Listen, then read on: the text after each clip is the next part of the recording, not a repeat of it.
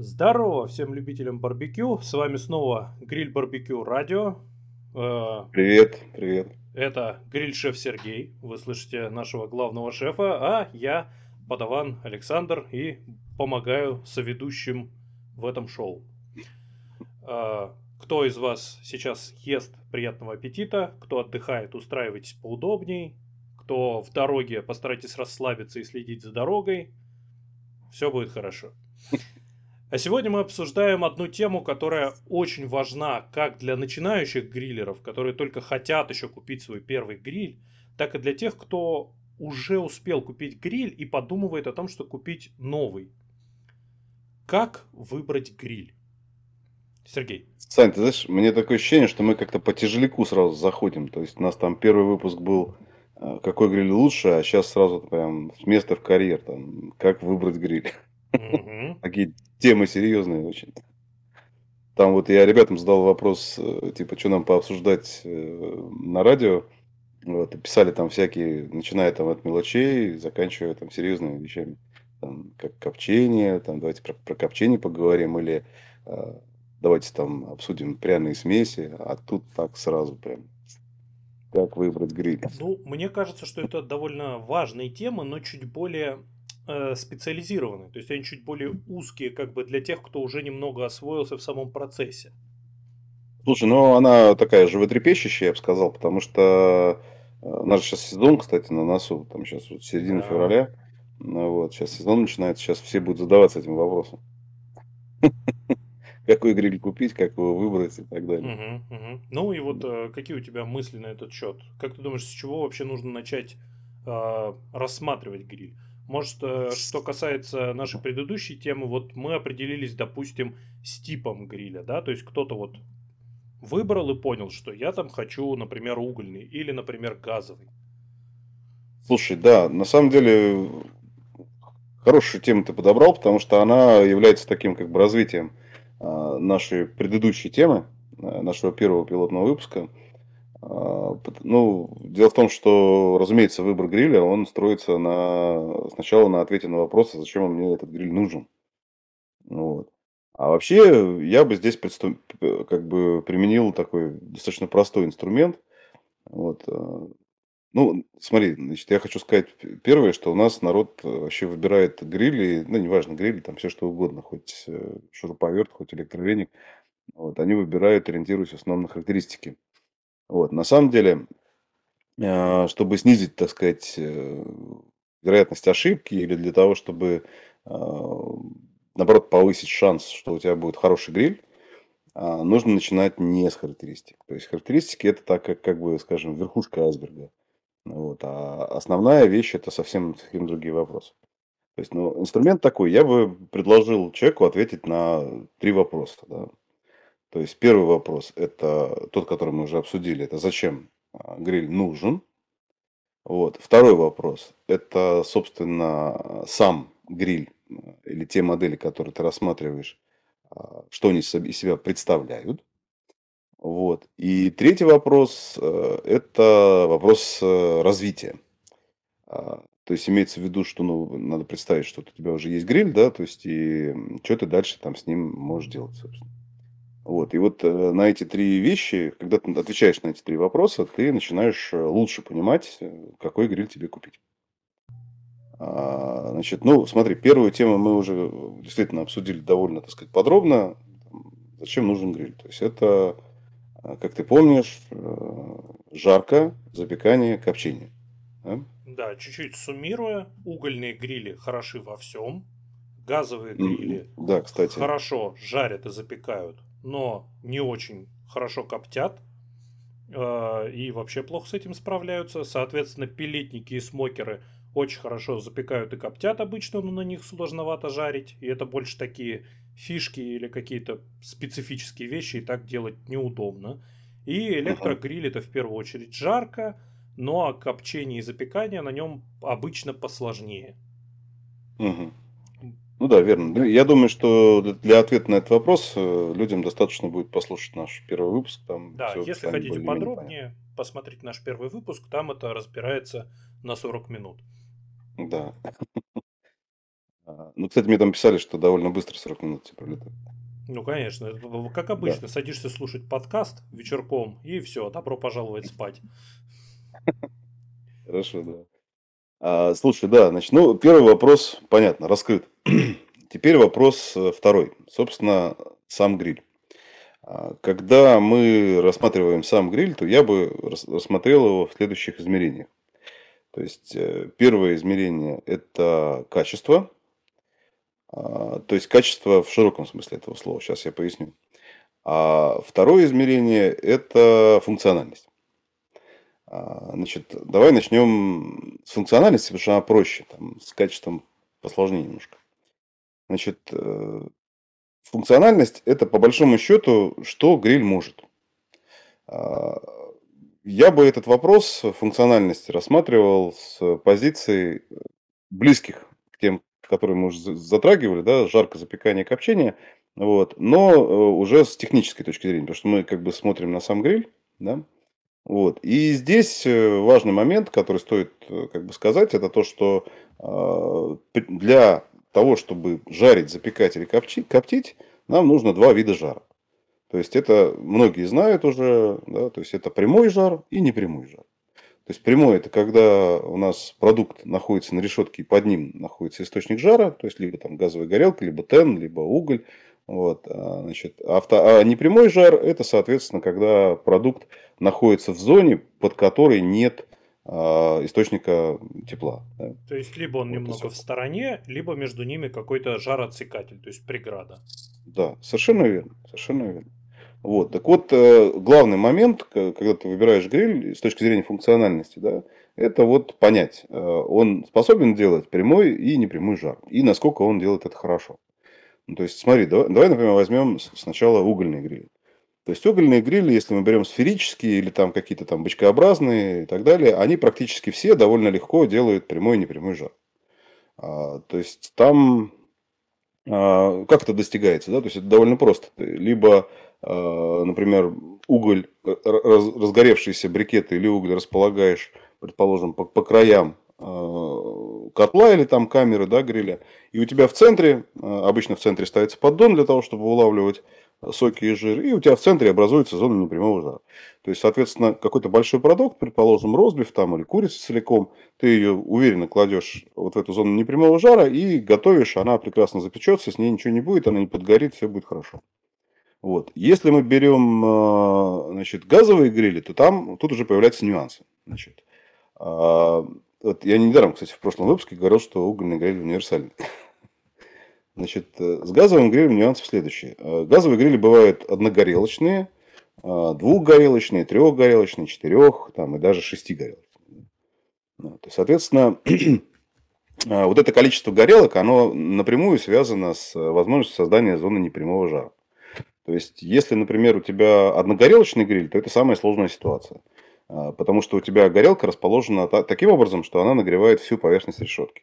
То есть, если ты что-то хочешь запечь на этом гриле, то тебе необходимо устраивать какой-то отсекатель. То есть, тебе нужно поставить что-то, что над горелкой, да, положить, вернее, на а, значит, решетку, что будет этот прямой жар, соответственно, отсекать. Вот. Более того, ты не можешь э, вот на это что-то, но этим что-то может быть, например, что? Поддон, или, например, может быть лист фольги, или еще там некоторые производители делают специальные отсекатели для этого. Вот. Но ты не можешь в этот поддон или на этот лист фольги положить сам продукт. То есть тебе придется его приподнять каким-то образом. То есть, например, какую-то решеточку еще дополнительно положить сверху, для того, чтобы продукт не касался фольги вот этой самой. Потому что она будет очень сильно нагреваться, и ты будешь, это будет уже не запекание, а это будет жарко, как на сковороде. Вот. Значит, э, соответственно, это одногорелочные грили, это их проблема. Вот. А еще одна проблема, связанная с одногорелочными грилями, это высота крышки. А, то есть, э, соответственно, если ты хочешь какие-то крупные продукты запекать, а запекаются в основном крупные продукты, а, то тебе необходимо убедиться, что продукт туда влезет. То есть, если, например, ты покупаешь гриль, который изначально предназначен для жарки, и собираешься с ним готовить курицу, там целиком, предположим. Да, еще ты... и стоя, например, как ее часто любят. А еще и на, на, на, бан... да. на банке. Да, то, соответственно, вряд ли у тебя это получится, потому что обычно у грилей, предназначенных для жарки, у них крышка довольно низкая. Вот, то есть высота крышки тоже имеет большое значение. Ну вот. А потом туда же, в эту же самую историю относится, например, расположение термометра. Да? То есть, например, у нас крышка высокая, есть ли там термометр, где он расположен, вот, правильно ли он будет замерять температуру и не помешает ли там, например, щуп термометра а, тому продукту, который у нас лежит в зоне непрямого жара.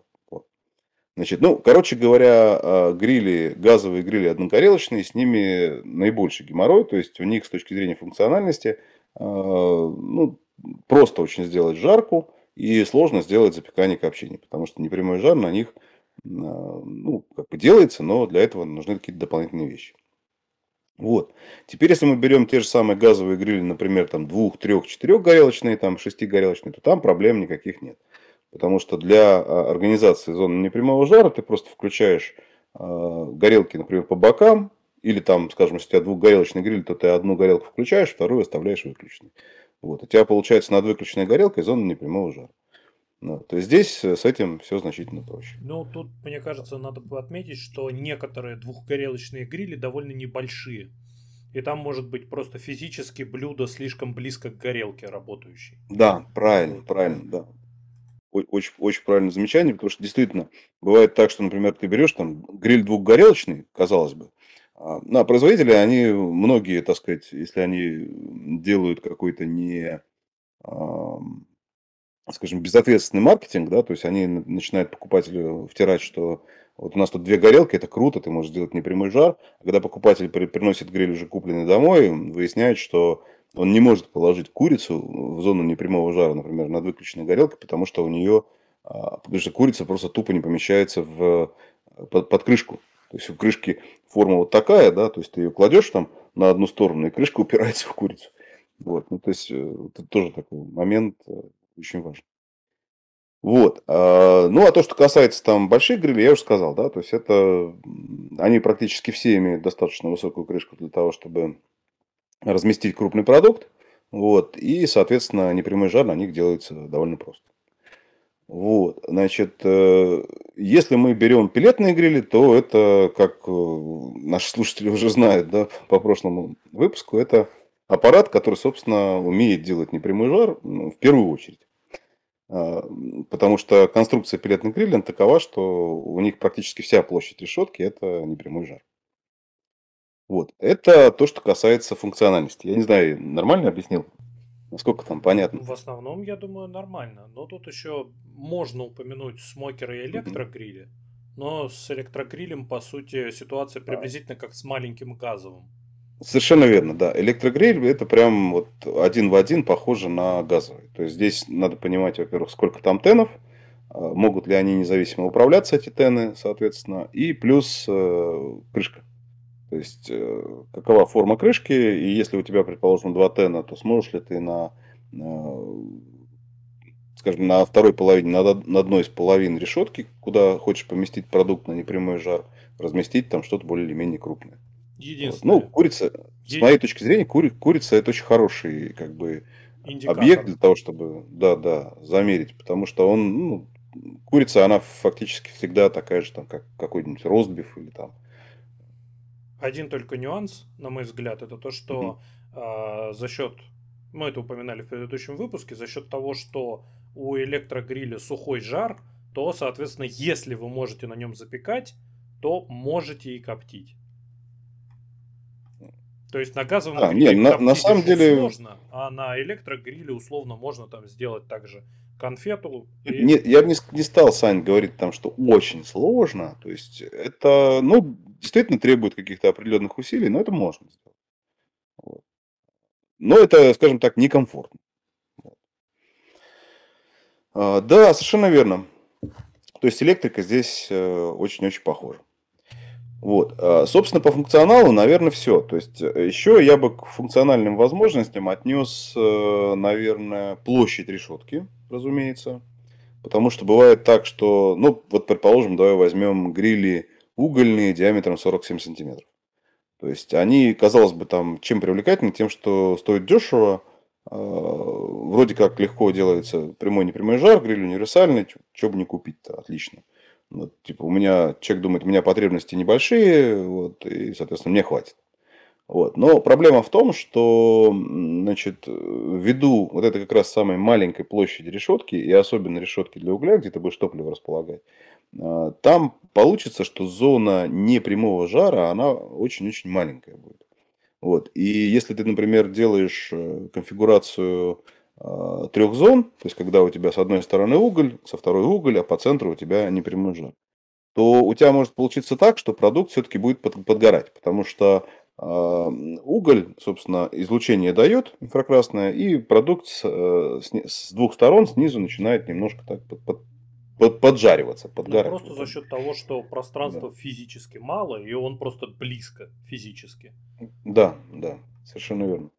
Вот. И плюс, э, разумеется, ну, есть еще, например, самый популярный метод э, непрямого жара, это конфигурация 50 на 50 или там 60 на 40, 70 на 30. Это когда 30% или, скажем, 30, 40, 50% решетки занята углем, а вторая половина решетки, она свободна. Вот. Но тоже там этого недостаточно, потому что, во-первых, э, уголь будет прогорать быстрее, например, то есть больше там скажем, полутора-двух часов э, будет сложно что-то готовить. Вот. Ну и плюс, опять же, есть какие-то опасности подгорания с одной стороны. Вот. Поэтому это тоже такой функциональный момент, это размер самого гриля. То есть гриль, ну, наиболее комфортный вариант среди сферических грилей это 57 сантиметров. Вот. Ну и если мы говорим про грили прямоугольные какие-то, да, то там, соответственно, тоже нужно на это обращать внимание, понимать, где у тебя будет лежать топливо, где у тебя будет лежать продукт, насколько они будут там друг от друга удалены. Вот. Важный момент.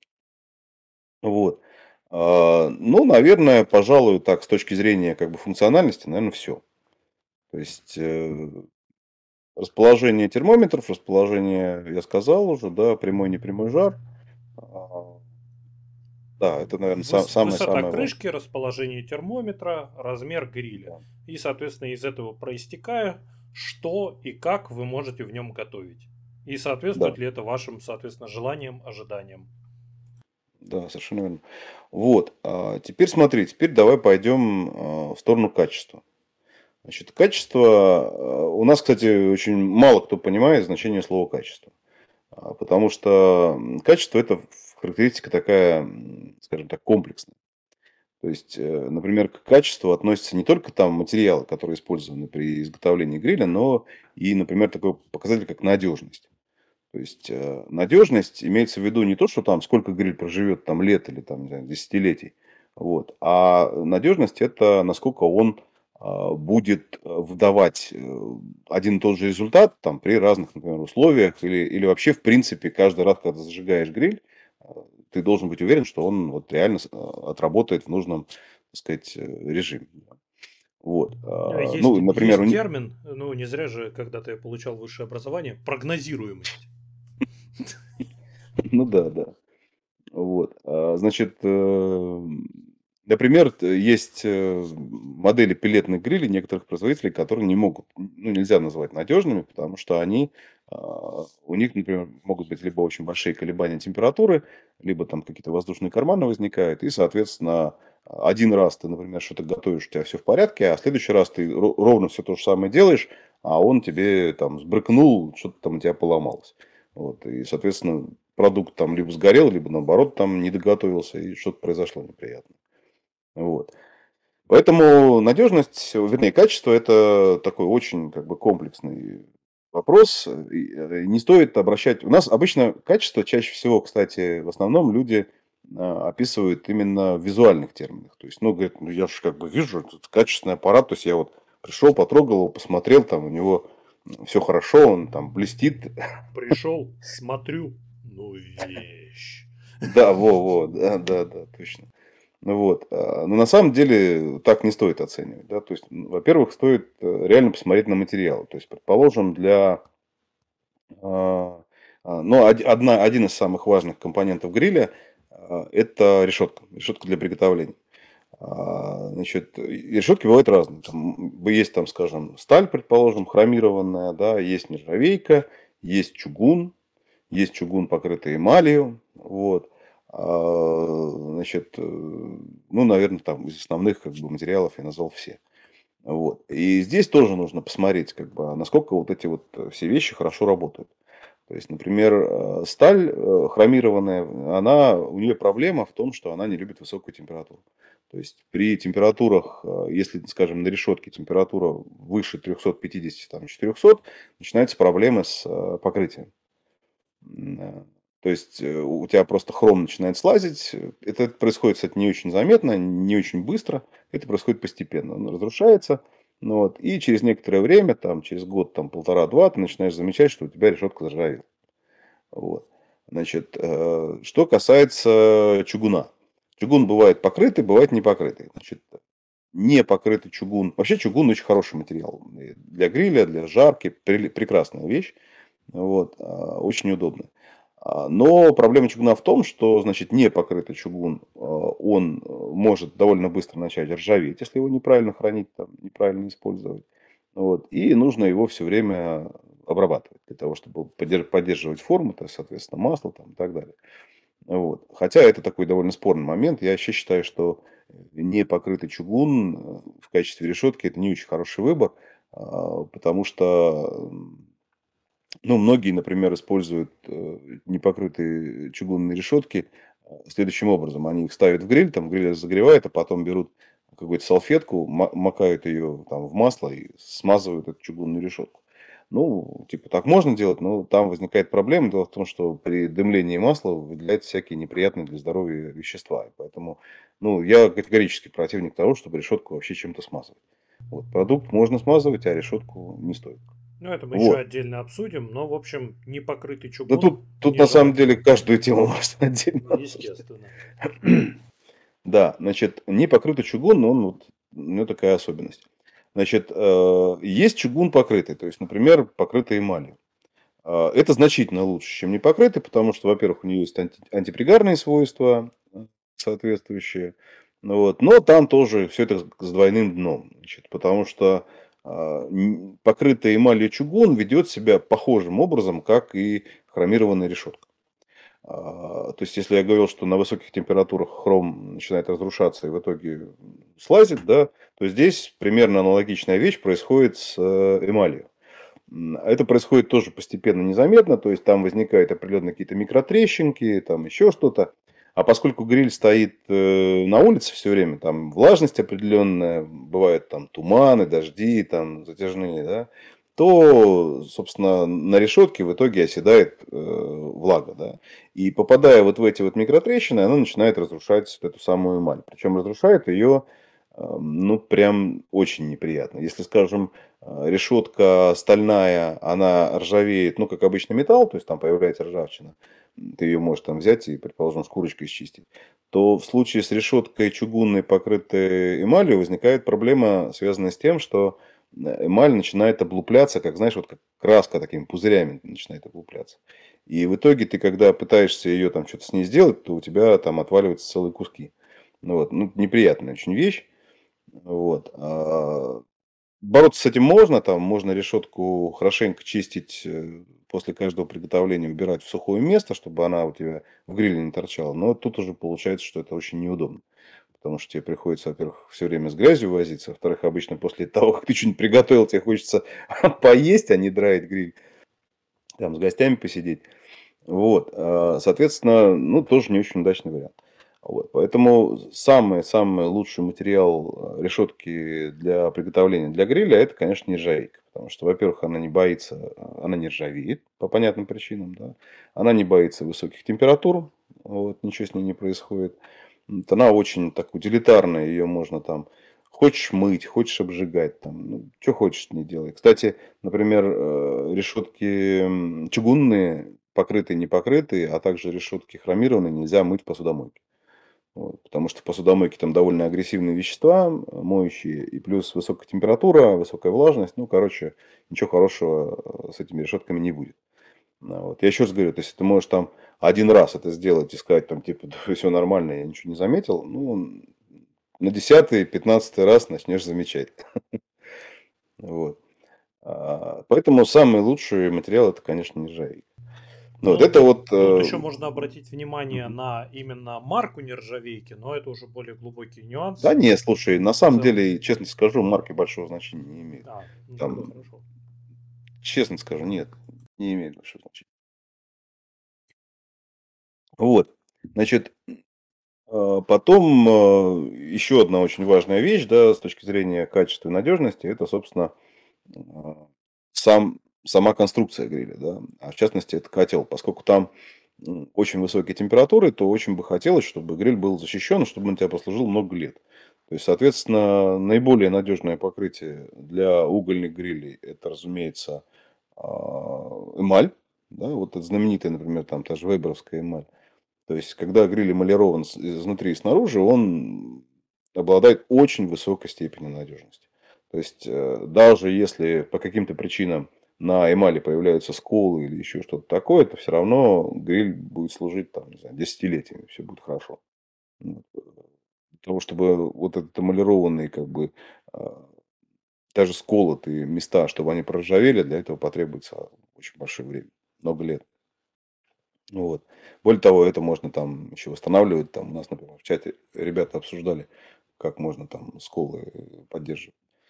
Вот, но я на самом деле, честно скажу, у меня много грилей со сколами, там бывает, что случайно там где-то что-то либо перевозки, либо там чем-то ударил, щипцами, лопаткой, вот там появляются какие-то скольчики небольшие, на это дело просто закрываю глаза, ничего страшного не происходит. Вот, вантач вот у меня, например, тот же с 16 -го года, там штук 5, наверное, сколов. Вот, ну, вот сколько уже лет? 6 лет. Все, все в порядке. Вот. А, значит, то, что касается грилей других типов, там газовых а, или, например, пилетных, то там а, эмалированное покрытие, оно, конечно, хорошо, но оно там большого смысла не имеет. Потому что, ну, например, на тех же пилетных грилях. Потому что в подавляющем большинстве случаев на пилетном гриле готовят на слабом или на среднем жаре. То есть там супер высоких температур там нет. Вот. Жарко, можно, как я говорил, делать жарку, но это редкий случай. Вот. А то, что касается газовых грилей, то э, здесь э, я бы обратил даже внимание даже не на покрытие э, гриля самого, наверное, на конструкцию. На конструкцию котла и конструкцию крышки. Значит, в чем может быть проблема? Дело в том, что а, газовый гриль, поскольку он не имеет заслонок, да, то есть у него нет там нижней вентиляции, верхней, то здесь э, большое значение приобретает его способность сохранять тепло. То есть поэтому для газового гриля очень хорошо, если котел а, сделан из какого-то более-менее толстого материала. Ну вот, э, по моему опыту, наиболее интересный вариант – это котлы из литого алюминия. Вот. А то, что касается крышки, то крышка, ну, желательно, чтобы она была двухслойной. Потому что а, есть, скажем, газовые грили с однослойной крышкой, там потеря тепла будет очень существенная. Особенно вот. зимой. Ну, в холодное время, да. Не обязательно зимой, это может быть осенью, весной. Но даже, кстати, при... Это чувствуется, кстати, даже при температурах плюсовых, там, плюс 5, плюс 7. Вот. А, э, модели подешевле, грили подешевле, они имеют обычно однослойную крышку. Так себе решение, скажем так. Как летний вариант пойдет, э, вариант холодов нет, не очень хорошо. Может быть, вот у меня еще такая, угу. такой момент.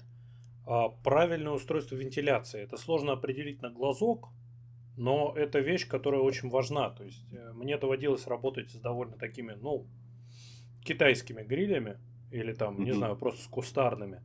У них... Я понял тебя, да. Да, кошмарно устроена вентиляция. То есть если гриль условно сделан с вентиляцией правильно, то вот это опять же к тому вопросу прогнозируемости. То есть ты можешь быть уверен, что он разожжется, что он сможет... Ну, это то, что нам с тобой на стримах все время пишут, почему у меня китайский гриль, уголь тухнет в китайском гриле.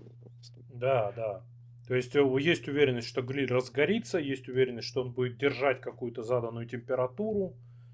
Э, смотри, да, ты прав. Вот. Но тут, э, смотри, я просто не рассматриваю такие моменты, то есть, потому что очень сложно доверять грилям там частных марок или китайским грилям, потому что это действительно для них очень большая проблема. А, чаще всего какие-нибудь там китайские заводы, производящие эти грили, они копируют вот буквально визуально гриль, то есть при этом не отдавая себе отчет о том, что тот же, скажем, воздушный поток или там размер вентиляционных отверстий, он имеет большое значение. Вот. А это все вот просто так не делается. То есть это определенный метод проб и ошибок, да, то есть и измерений, и, собственно, расчетов. Вот. Поэтому я, когда вот сейчас рассказываю про вот эти все вещи, я имею в виду грили каких-то более-менее там брендов. Да.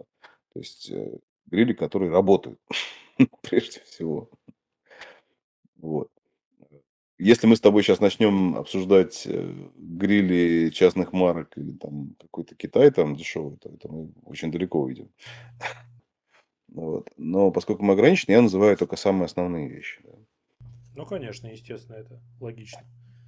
Ну и человек не будет, э, когда он, допустим, еще только первый гриль пришел покупать, он не будет рассматривать вообще каждую деталюшку гриля, наверное. Ну, да. Ну просто видишь, там дальше там, если я могу буквально там взять, э, как это я люблю сверху вниз гриль рассматривать, там, начиная от крышки термометра, там, ручек, а, ножик, нижней полочки, шкафа, там, я не знаю, вот это буквально там все рассмотреть и рассказать там про каждую деталь с точки зрения качества и надежности. Но мне кажется, мы тогда перегрузим очень сильно выпуск, поэтому давай, наверное, на этом ограничимся. Да, хорошо. Кстати, если вас интересует именно такого формата разборы, на что в принципе можно обратить внимание, как, например, Сергей разбирает грили, на этом же канале, на нашем, вернее сказать, YouTube-канале Гриль Барбекю Клуб есть подробные разборы некоторых грилей, соответственно, которые Сергей записывал после некоторого времени срока пользования отдельными грилями. Вот, можете поинтересоваться. Ну да, я просто люблю вот это дело, там буквально там каждую деталюшечку рассматривать с точки зрения качества, надежности, удобства, комфорта и так далее. Вот. А, окей, значит, итак, резюме. Смотри, значит, что у нас получилось. Что когда мы смотрим на сам гриль, то очень важно обратить внимание на две вещи. Это функциональность, это вот то, что я рассказывал про прямой, непрямой жар, да, там крышка, а, размер решетки, значит, с количеством там тенов горелок, да, вот это все, а, диаметр гриля. Вот. И второй момент – это его качество. с точки зрения надежности, с точки зрения используемых материалов, долговечности и так далее. Вот. И теперь мы переходим к самой, пожалуй, интересной теме.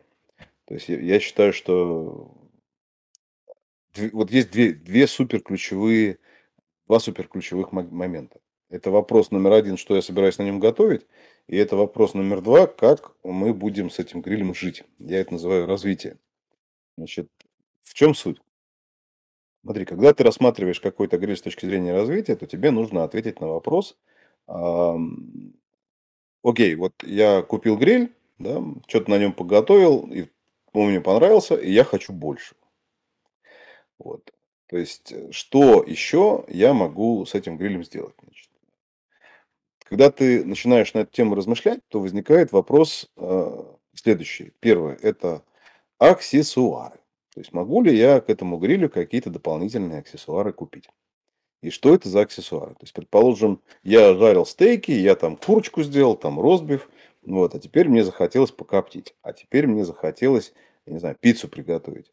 А теперь мне захотелось там присобачить к нему вертел. Да? То есть вот что-то такое. Я хочу расширяться и, скажем, прокачивать свой собственный гриль. Вот. И э, здесь, опять же, нужно посмотреть, во-первых, э, производитель, да, то есть, что вот конкретно этот производитель предлагает э, для этого гриля. То есть, насколько широкий, скажем, диапазон аксессуаров, насколько они имеют смысл. То есть, предположим, могу ли я на гриле использовать там казан, Могу ли я на гриле использовать там вок или там, опять же, да, Голландскую для пиццы. жаровню, печь для да. пиццы, камень для пиццы. Вот. вот да, да, да, вот, вот это все. Насколько производитель широко предлагает эти вещи. Вот. А второй момент, второй момент, пожалуй, еще более интересный. Это, окей, если даже производитель не предлагает всех этих э, дополнительных аксессуаров, то подойдут ли аксессуары других производителей, а также третьих каких-то производителей к этому грилю.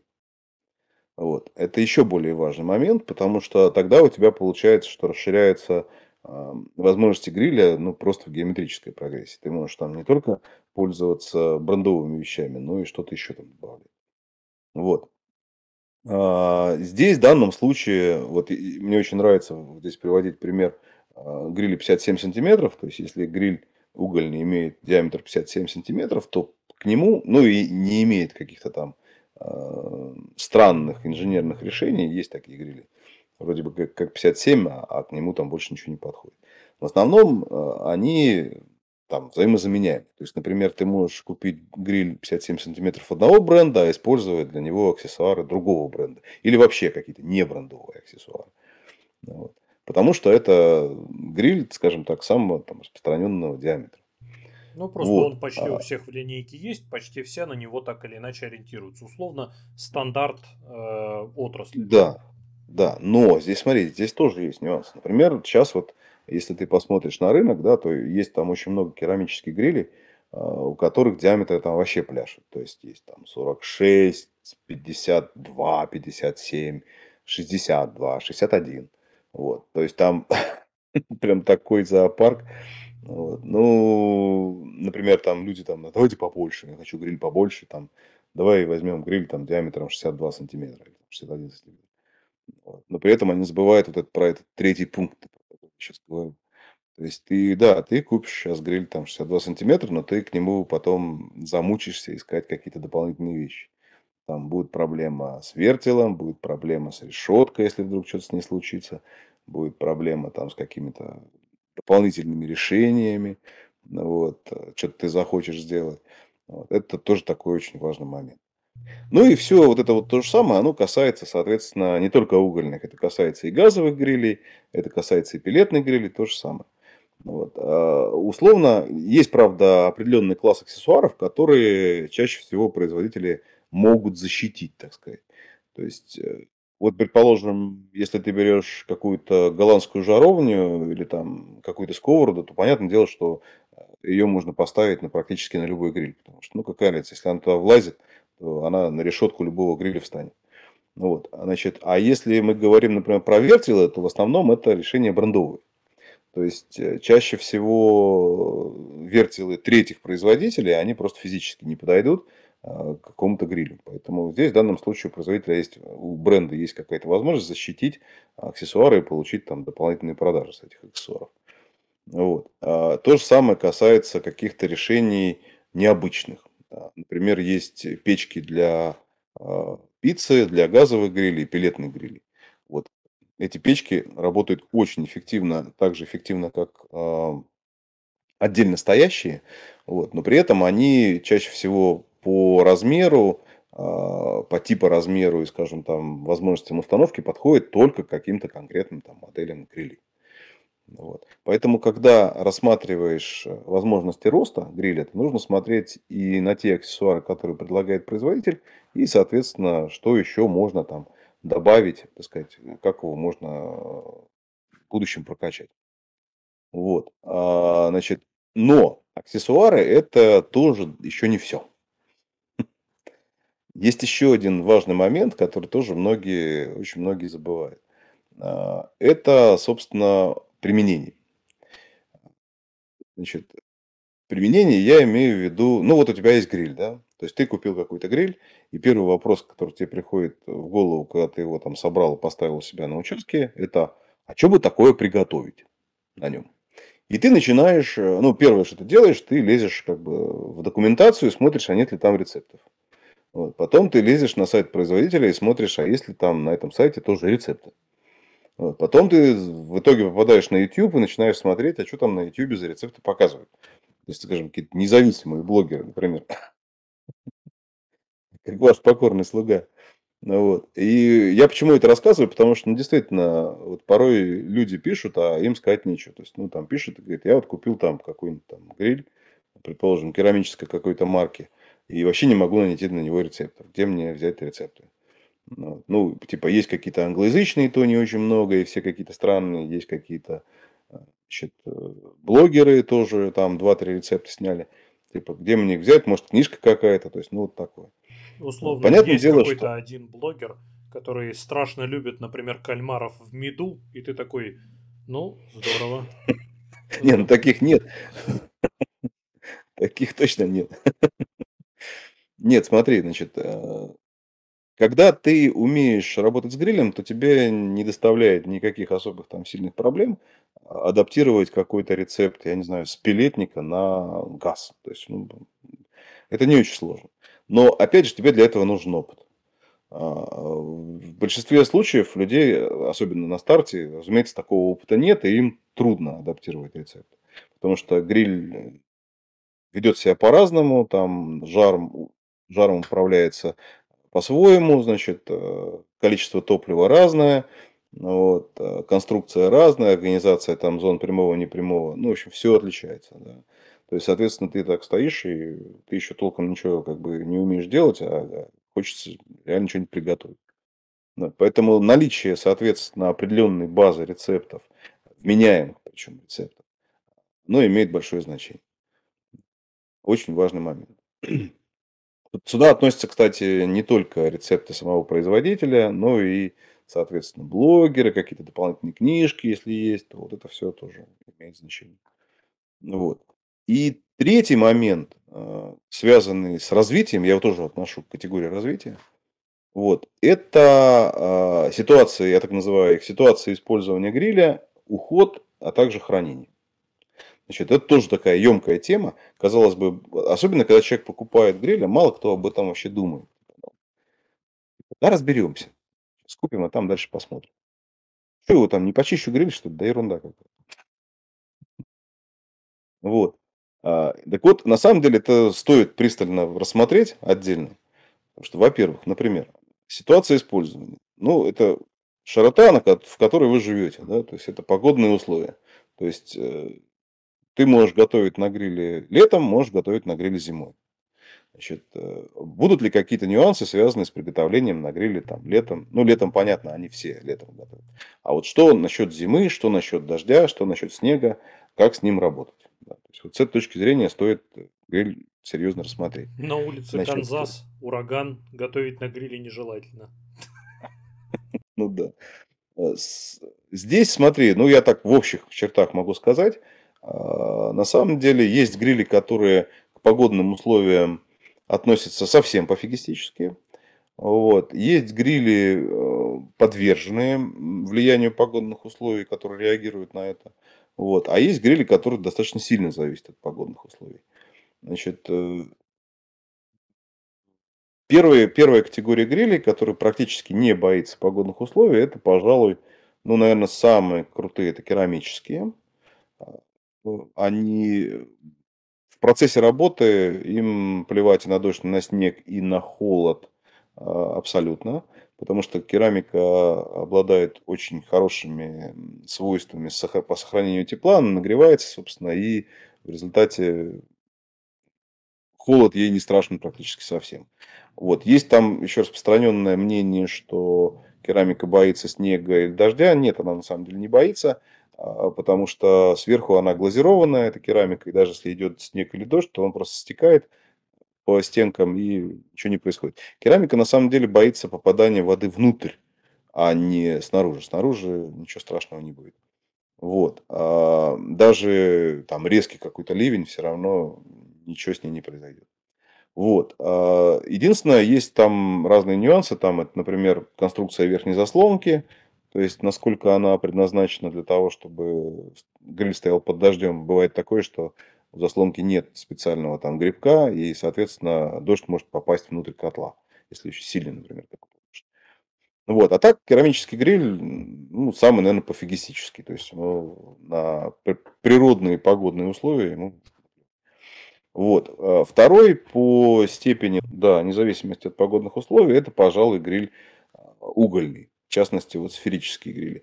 Вот. Они, конечно, не такие дуракоустойчивые, как керамические, вот, потому что, ну, все-таки стенки тонкие, да, и, соответственно, они могут э, довольно гибко реагировать на изменения среды. Да? То есть, предположим, угольный гриль стальной, покрытый эмалью, э, реагирует на дождь. Обычная температура, ну, смотря какой дождь, конечно, но обычная температура падает в среднем от 15 до 30 градусов в котле когда начинается дождь. Вот, вот такая реакция.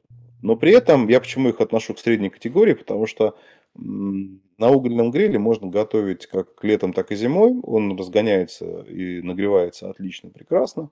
Вот. Э, ну, зимой, может быть, только что топлива побольше нужно. Вот. Снега не боится, дождя не боится, кроме, вот, э, собственно, влияния колебаний температур. Вот. А, и, кстати, угольный гриль а, даже лучше немножко, чем а, керамический, тем, что хранить его можно просто под открытым небом, даже не используя чехол. Если он покрыт эмалью, то ничего с ним не будет, соответственно. Ну, вот. Керамический гриль все-таки лучше на хранение куда-то закатывать, да, либо там под чехол убирать. Пилетники. То есть пилетник тоже не боится ни зимы, ни снега, ни дождя, особенно в процессе работы вернее, не особенно, а именно в процессе работы. Но у него нюанс соответствующий, очевидный совершенно, это увеличение количества потребляемого топлива. То есть он э, количество потребляемых пилет может вырасти от лета к зиме, ну там даже в два раза спокойно. Ему просто потребуется больше топлива для того, чтобы поддерживать определенную ну, температуру. Прогреть всю конструкцию довольно большую. Да. И тут, тут да. еще, кстати, кстати, надо упомни, упомянуть, mm-hmm. что у некоторых производителей пилетных грилей плохо защищен контейнер для пилет. И то есть туда вот если попадает вода, то пилеты это по сути труха, спрессованная древесина, они могут слипаться. Ну, есть, ты знаешь, они на самом деле многие, почти, почти все стараются сделать нормальную защиту контейнера. Но там не контейнер, знаешь, там какая проблема возникает. Там, если вода попадает между контейнером и корпусом гриля, и если там вот это вот э, канал, да, э, или шнек плохо защищен, то, соответственно, там могут действительно быть проблемы. Пилеты, ты правильно говоришь, когда они напитываются влагой, они расширяются, и там могут быть и пробки, и там, ну, в общем, неприятные всякие вещи. Вот, и заклинивание шнека, вот такое. А контейнер-то чаще всего нормально защищен. То есть э, сам, сам бункер. А что там защищать? Там просто крышка сверху лежит и, собственно, все. Есть, правда, есть крышки, которые никак не фиксируются, есть крышки с фиксаторами, но это скорее больше относится к ветру, чем к дождю или там к снегу. Вот. А, поэтому, но у пилетника у него есть особенность, связанная с хранением. Далеко не все пилетники а, можно хранить э, под открытым небом и уж тем более без чехла по тем самым причинам, которые ты сейчас только что назвал. То есть это а, пилеты, они очень бодро могут брать э, значит, влагу из воздуха, при этом они рассыпаются, расширяются, забивают там шнеки и все остальное. Поэтому лучше пилетник хранить или там под навесом, если он не используется, или под чехлом. Хороший. А, кстати, можно еще в среднюю категорию, можно еще эти электрические грили отнести, они тоже не очень как бы боятся погоды. Единственное, что начинают дольше греться. То есть у них ну, время разогрева то, увеличивается. То, что они и так не Правда. очень быстро обычно греются. Ну, то есть средние, не сильно быстро, не сильно медленно, но вот средние, они еще это тоже да. удлиняют. Да, да, да. Вот. А самый капризный это газовый гриль. Значит. Ну, во-первых, э, многие люди там покупая газовый гриль, там радуются, думают, вот сейчас мы там будем жарить круглый год. Ну, это не совсем так. Если не предпринимать каких-то дополнительных усилий, то проблемы уже возникнут э, даже не зимой, они возникнут при плюсовой температуре. Например, если на улице плюс 5, плюс 7 идет дождь, то очень быстро замерзает газовый баллон. А, то есть, э, ну, там какой там физический процесс происходит, когда газ испаряется, чем-то похоже на холодильник. Когда газ испаряется, э, происходит охлаждение оставшегося газа, в, а, собственно, в баллоне и самого баллона. И он даже, там иногда видно, он так покрывается инием снаружи. Вот. А когда газ начинает подмерзать, вот это по покрытию инием происходит, сразу резко падает давление. Да, то есть давление в самом баллоне. И у вас, вы даже начинаете замечать, что у вас пламя горелкой выдают там очень небольшое, и гриль не может разогреться, ну, например, там выше 180 градусов. Вот. Или там очень долго разогревается, и прям сил никаких не ждать. Вот. Э, это, да, это действительно такая серьезная проблема. Вот. Э, но она тоже решается, ее можно решить. Э, продаются так называемые термоодеяла или там термочехлы для газовых баллонов третьих производителей. Правда, они все там довольно сомнительного качества. Фирменные, фирменные есть, но их не так просто найти. Вот. А, но тем не менее, собственно, такие решения есть. Еще есть там люди, которые просто перекидывают баллоны, скажем, держат в тепле. Вот. Если один замерз, то другой там подключают. Еще есть люди, которые там модифицируют гриль, что, а, собственно, не стоит делать. Они делают длинный такой а, значит, газовый шланг от баллона к грилю, и при этом баллон стоит в тепле, гриль стоит на улице. Ну, короче, такие вот ощущения. Это, кстати, не очень безопасно, я бы не рекомендовал так делать. Вот. А во-вторых, э, ну, с моей точки зрения, покупать газовый гриль, потом вот это вот устраивать. Он причем безумных денег стоит, да, устраивать такие вот вещи. Ну, газовый обычно прилично стоит, на моей памяти. Да. да, да, да, да. Так себе решение. Вот, это надо учитывать. Значит, про погодные условия рассказал. Погодные условия, кстати, я считаю, что мы не только погоду рассмотрели, но еще и там вопросы хранения. Кстати, по поводу хранения газовых грилей, они не очень сильно боятся а, хранения под открытым небом. Можно хранить под открытым небом, но желательно все-таки какой-то чехол использовать.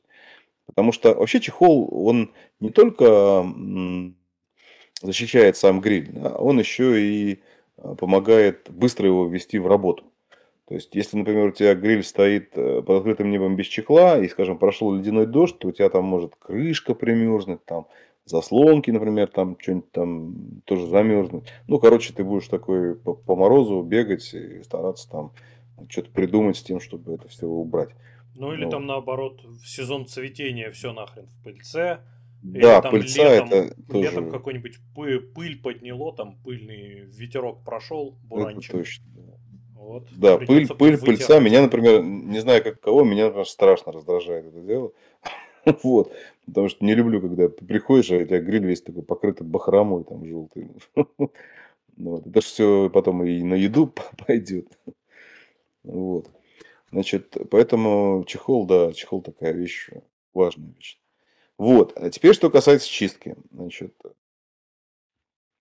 ну, соответственно, по чистке можно сказать следующее. То есть, во-первых, насколько часто нужно чистить гриль и насколько это занятие грязное.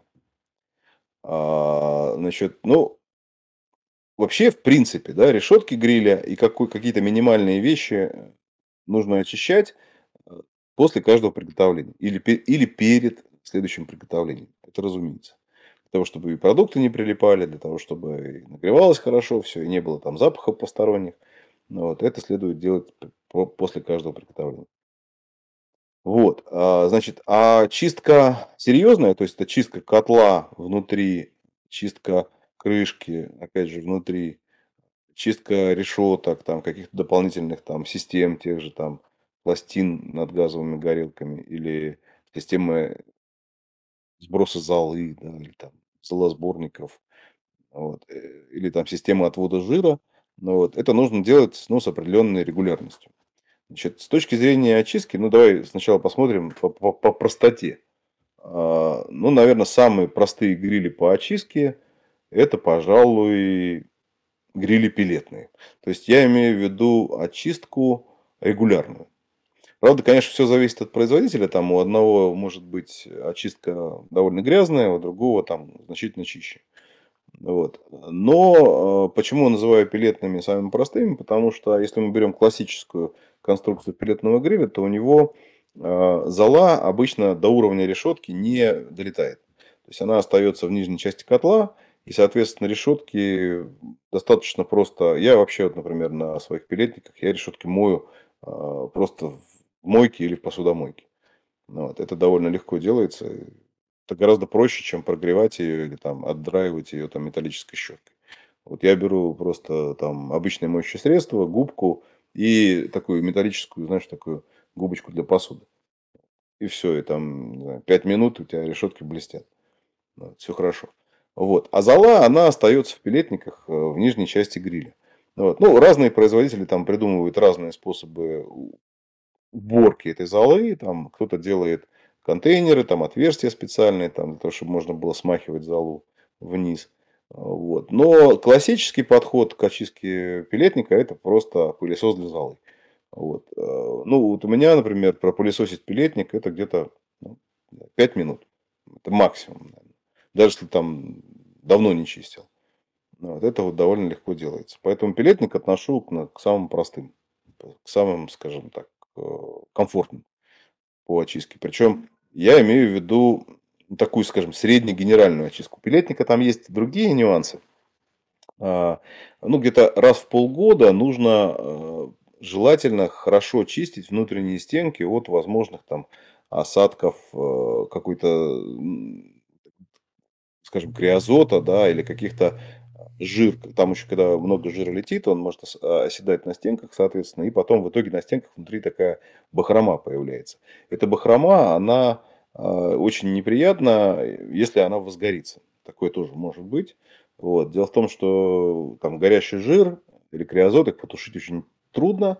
Ну вот, и, соответственно, это может там привести к поломке гриля, ну и, естественно, испорченным там продуктам.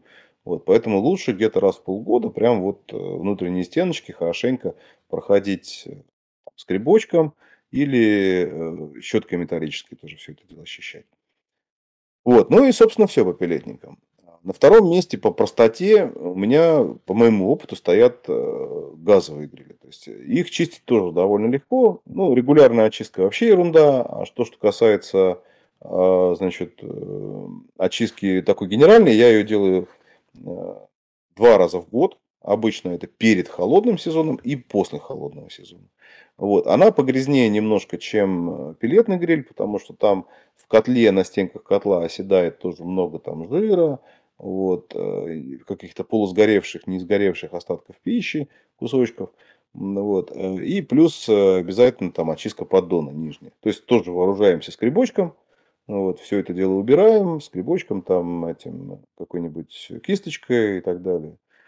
Ну, вот. Но это занимает обычно больше времени. Там, генеральная чистка газового гриля у меня обычно час, там, так, час-полтора. Ну вот. А в газовых грилях там тоже есть опасность достаточно большая. Там внизу стоит поддон, а, обычно, ну, по, по которому стекает жир. Вот, он тоже с течением времени начинает обрастать бахромой из ну, там, полупрогоревшей, не прогоревшей там, остатков пищи, каких-то крошек и так далее. Вот, в них накапливается жир, и если туда попадает э, какая-то горящая, скажем так, э, капля жира, то все это может воспламениться. И это все может закончиться вообще большим пожаром. Газовый гриль тушить очень тяжело, потому что э, у него нет вентиляции. То есть ты даже если закрываешь крышку, то огонь может полыхать там внутри спокойно.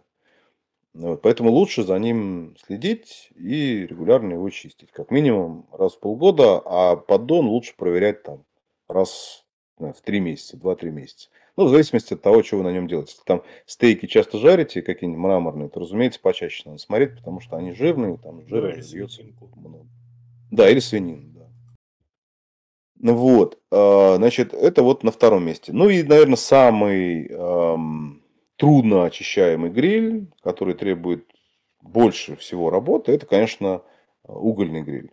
А, там у меня там средняя чистка одного угольного гриля. Я, конечно, не стараюсь его там отмыть до идеала, там, до магазинного состояния. Вот, но средняя чистка ну, полтора часа точно. Это на один угольный гриль.